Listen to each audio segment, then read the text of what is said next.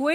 Rebienvenue à ce deuxième épisode de On n'est pas des sauvages, un balado qui vous ouvre la porte de chez nous afin que vous en appreniez plus sur qui on est, nous, les Inuits. Dans cet épisode, on va parler de nos communautés. Il y a neuf communautés Inuits au Québec et deux autres au Labrador. Mais on va ici se concentrer sur les communautés du Québec. Bon, il y a un débat à se demander comment on devrait appeler ces endroits-là. Une réserve, un village, une communauté, une comté? La comté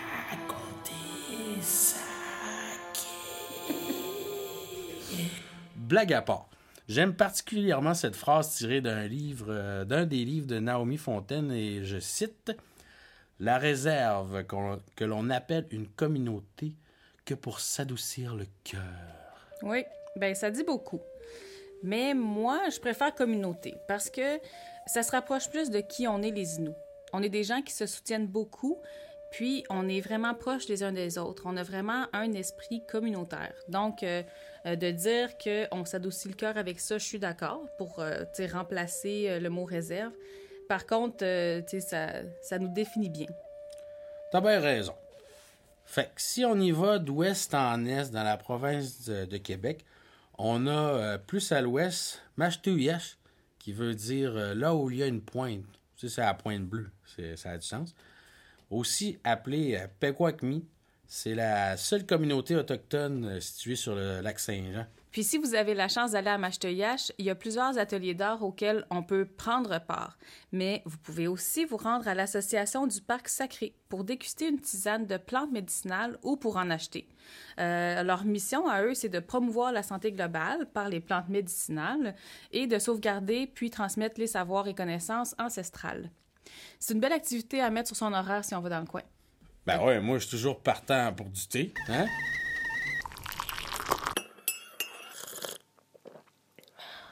Fait que là, si on continue, on se retrouve à Essipit, euh, qui veut dire euh, rivière au coquillage.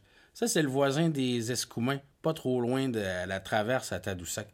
C'est aussi là qu'on arrête de gazer pas de taxes à mi-chemin de la Ronde entre Ouachat et Québec. Puis qu'on achète des bonbons pas secs.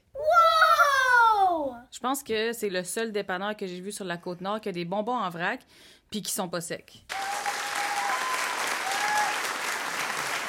Mais à part les bonbons, là, on peut aussi prendre le temps de visiter Spit puis faire des croisières pour observer les baleines.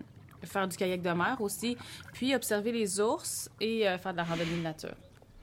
Ouais. Puis si on continue ça à 138, euh, un peu plus loin, il y a Pessamit. Ça, c'est pas mal à mi-chemin entre Forestville et Bécomo. Puis euh, son nom, ça veut dire, je le savais pas, c'est là où il y a des lamproies. Mais qu'est-ce que c'est ça, un lamproie? Des lamproies, c'est un genre de poisson. T'as-tu déjà vu de quoi ça a l'air, Mathieu? Attends un peu, je vais googler ça, ouais. Et boy, j'aurais préféré que non. Mais je te comprends. En fait, l'emploi, ça ressemble euh, tout droit sorti d'un film d'horreur des années 80. C'est comme un piège à doigts chinois avec plein de dents qui s'accrochent à sa proie, genre euh, du saumon ou ben, de la truite. Puis là, ça les vide de leur sang. Dans le fond, là, c'est comme une ventouse vampire.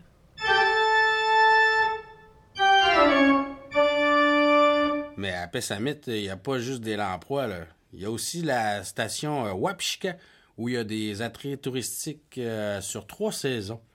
On peut dormir là, il y a des campements, où il y a des temps de prospecteurs. Là. Puis on fait des randonnées, visiter euh, l'astroblème de Manicouagan. Oh! Wow, Mathieu, euh, tu sors les grands mots, hein? Astroblème. Ben oui, toi, ça veut dire cratère.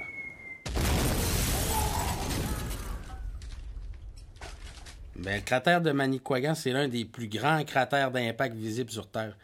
Mais en plus, la station Wapishka, ça sert aussi de lieu de recherche scientifique sur la forêt boréale québécoise. Parle-moi de ça, toi, l'écotourisme. Ben oui, hurrah à l'écotourisme. Vient ensuite notre belle communauté à Mathieu et moi, Ouachat Manutenam. Ce qu'il y a de particulier avec notre communauté, c'est qu'elle est comme divisée en deux parties, si on veut. Moi, j'habite Ouachat, qui veut dire Grande Baie, qui est collée à cette île. Puis moi, je viens de la réserve euh, communauté, village ou euh, la comté de Maliotenam, qui veut dire euh, ville de Marie. Ça, tu peux trouver ça en longeant la 138, euh, un petit peu passé cette île. Un gros 10 minutes passé cette île. Puis on connaît tous euh, d'ailleurs un célèbre groupe de musique euh, Inou qui vient de Maliotenam et qui fit sa marque au début des années 90 et j'ai nommé Cashton. Oh, oh, oh, désolé. Mais c'est comme ça qu'il était présenté lors des festivals Inou Nekomu. Ça, c'est l'un des plus euh, importants festivals de musique autochtone en Amérique du Nord, aussi à Maliotenam. Effectivement. Festival qui a accueilli non seulement Cashton, mais Blue Rodeo, Simple Plan et, tenez-vous bien, les Baby Spice. Mais sérieusement, le festival a pris de l'ampleur au fil des années, puis c'est vraiment une expérience à vivre.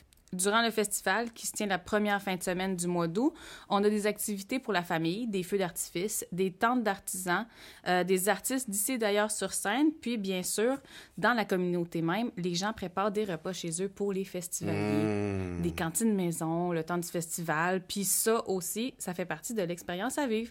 Au menu, on peut retrouver des poutines, des queues de castor, des Indian tacos. Hum, arrête, Des- tu me donnes faim, là. Mais j'ajouterais aussi à ça euh, notre sport national, le 74, B-A-N-G-O, le bingo. Puis pendant le festival, c'est le top gros bingo jackpot, là. Tu créerais pas à ça. C'est vrai. Le bingo a une place spéciale chez nous. Puis si on continue notre chemin vers l'est, on retrouve Equanichit, qui veut dire là où les choses s'échouent. C'est situé juste devant l'archipel de Mingan, un endroit absolument merveilleux à visiter. On peut aussi participer à une activité de découverte sur la culture Innu là-bas. C'est un membre de Parc Canada, puis une personne de la communauté qui euh, accompagne les gens, dans le fond, là, à la découverte de nos richesses et de la nature. Puis ça dure environ trois heures. Ah, moi, j'aimerais ça aller voir les petits macareux moines. Tu sais, les petits pingouins avec des gros joues pis des petits becs, là? Oui, c'est tout mignon. Puis, ben, c'est justement dans l'archipel qu'on peut en observer. Ouais, puis après Kwandit, ben on retrouve euh, Nutashkwan, Nutashkwan qui veut dire euh, là où on a pris l'ours noir. Puis on le sait bien, euh, Natashquan, c'est surtout connu par les Québécois pour, être la ville natale de, de Gilles Vigneault. Puis euh, on comprend bien parce que c'est un grand artiste. Mais il y a plus que ça, Natashquan. Euh, Au mois d'août, on peut aller au Festival du conte et de la légende d'Inoukadi, qui réunit une foule d'artistes de là-bas et d'ailleurs pour partager des mémoires et des traditions. Oui. Ensuite, si on continue notre chemin, on retrouve Unamenchipu ou bien euh, la Romaine. Euh, Unamenchipu veut dire rivière rouge. C'est situé à environ 400 km au nord de cette île, sur la côte nord du Saint-Laurent. C'est un village accessible seulement par avion ou par bateau. Mais l'hiver, on peut s'y rendre en skidoo en empruntant la, route blanche, une piste de skidoo de près de 525 km entre Natashquan et Blanc-Sablon. La route blanche est euh, principalement destinée aux résidents de la Basse-Côte-Nord pour euh, faciliter leur, déplacement l'hiver. Puis euh, ça peut varier durant l'hiver à cause des, des nombreux obstacles qu'on peut y rencontrer. Oui. Puis pour avoir connu des gens qui ont fait la route blanche, c'est une expérience d'une vie. Les paysages sont à couper le souffle, mais il faut faire preuve de prudence et être expérimenté pour s'y aventurer. Puis, sais-tu, Mathieu, si tu vas sur leur site Internet, tu peux voir une carte interactive qui présente les attraits touristiques de la communauté. Un site vraiment bien fait. Il y a des pourvoiries, un archipel, un site traditionnel, il y a de tout. Mais je te dirais que la route blanche, pour moi, c'est un de mes rêves, puis j'espère un jour la faire. Un jour, un jour peut-être. Puis si on continue, après Unamen Shibu, il y a Pakwa Shibu. Je pense que c'est la communauté la plus à l'est du Québec, ça, hein? Pakwa, tu veux savoir ça? Hmm, elle est presque bonne. Paguashpi, ça veut dire rivière de sable. C'est une autre communauté dont on n'a accès que par avion ou bateau. Là-bas, on peut camper et louer une embarcation pour visiter les îles dans la baie de Saint-Augustin et en profiter pour visiter le refuge des oiseaux migrateurs. Ouais. Puis ce qui est cool avec les communautés sur le bord de la mer, c'est qu'on a toutes nos plages avec des vues qui n'ont rien à envier à personne. Surtout après une grosse journée de travail. là. On peut rouler un petit 5 minutes puis t'es sur le bord de la mer instantanément. C'est c'est pas merveilleux, ça? C'est fantastique. Et pour terminer, il y a la communauté de Matimekouche Lac John située dans le Grand Nord. et on s'y rend soit par avion, soit par train. Ouais, la méga run de train qui part de cette île. Une run d'au moins 13 heures. Puis là-bas, ben, on fait du skidoo 8 mois par année. On sort de la ville, puis cinq minutes après, on est déjà dans le bois pour la chasse et la pêche. Il y a beaucoup de touristes qui viennent de loin pour aller dans les pourvoiries à Schefferville. Puis c'est le paradis de la pêche. Donc voilà, c'était les communautés euh, Inuits du Québec. Mais il y a aussi au Labrador euh, les communautés de Natawashish et de Shehadit. Oui, qui sont surtout anglophones. Ouais. Euh, les communautés Inuits sont différentes les unes des autres. D'abord par leur taille et par leur situation géographique. Oui, on est sur le bord de la mer, mais les ressources vont différer selon le fait justement qu'on est plus près du bois ou, tu sais, ça, change, dans le fond, l'environnement. Et ça, ça fait en sorte que euh, le développement socio-économique va changer selon la communauté. Mais en gros, les principales activités économiques comprennent les commerces, les entreprises, euh, les pourvoiries, puis bien sûr les activités liées à la chasse, à la pêche traditionnelle et à la pêche commerciale. Ouais, puis même si on parle tout euh, le dialecte euh, varie selon une communauté à l'autre. Par exemple, à Ouachat, Manutinam ou à Matimikouche, on va prononcer le N et les euh, SH les ch dans les mots, comme euh, Tien, qui veut dire toi. À Mastuyash, puis Pessamit, on prononce le N en L. Puis souvent, le SH, le ch devient en S. Si on dit à Ouachat, Chinois, qui veut dire euh, calmez-vous, eh bien, euh, ben, on, va dire euh, Tambuk À Pessamit, genre. Puis euh, aussi, il y a Spit qui est presque euh, principalement francophone. Tandis qu'à Kwanjit, Natashquan, euh, Unamen Shibu, euh, à Pakwa, on parle beaucoup avec des intonations. C'est, hot quand ils parlent, eux autres. Ça, c'est comme, euh, comme, des, comme s'ils chantaient en même temps, je trouve. Exactement. Moi aussi, je trouve que quand on va plus vers l'est, justement à partir des Kwanjit, quand les Inuits parlent, on dirait qu'il y a comme une petite mélodie dans leur voix. C'est beau. C'est beau Ouais. la langue Inou. Ben oui. Moi, je, moi, je parle pas beaucoup, mais je compte m'y mettre, là, puis euh, apprendre ma langue maternelle, puis j'ai bien hâte.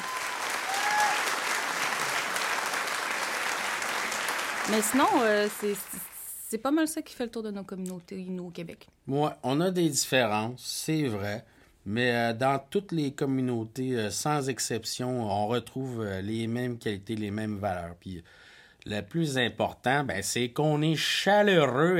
Ayez pas peur de venir nous voir. Oh oui, chez les Inuits, c'est toujours un commentaire qui revient des gens qui nous visitent. On aime accueillir les gens, puis on le fait avec extrêmement de générosité. Ben oui, le partage, hein, l'équité et l'entraide, c'est des valeurs qui font partie de nous euh, depuis toujours.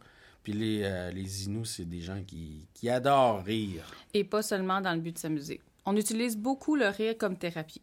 C'est une façon pour nous d'alléger les moments difficiles. C'est un peu dur à expliquer, puis pour quelqu'un qui n'est pas inou ou qui connaît pas notre réalité, c'est un peu dur à comprendre aussi. Mais ça, on en reparle plus loin dans un autre épisode. Ouais, parce que là, ben, ça fait beaucoup d'informations déjà qu'on vous donne. Euh, J'espère que vous avez pris des notes, là, parce qu'au prochain épisode, on va vous faire un examen surprise. ben non, c'est des jokes. On n'est pas à l'école. De toute façon, euh, moi, euh, je n'étais pas changé haut à l'école. OK, on fera pas de test, non, mais de ce que je me rappelle de mes cours d'histoire, il y avait pas mal moins d'informations que ce que nous, on a partagé jusqu'à maintenant. Puis une chance que ça l'a changé depuis quelques années. ouais, ben, t'avoir, euh, c'est ça qui conclut notre deuxième épisode. Ça passe vite en bonne compagnie. Hein? Ben, mais-en, mais-en, Ève. Dans le prochain épisode, on va démystifier les stéréotypes sur les Inuits. Ouais, revenez nous écouter parce que vous le savez, on n'est pas sorteux, puis On n'est pas des sauvages! Vous écoutiez On n'est pas des sauvages, un balado en cinq épisodes produit par la radio CKAU, administré par Terre Inou, enregistré au studio Makoucham.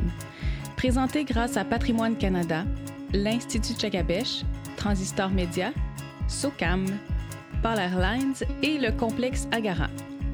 Merci d'avoir été des nôtres. C'était Eve Ringuette. Et Mathieu Vachon. Yamé. On n'est pas des sauvages!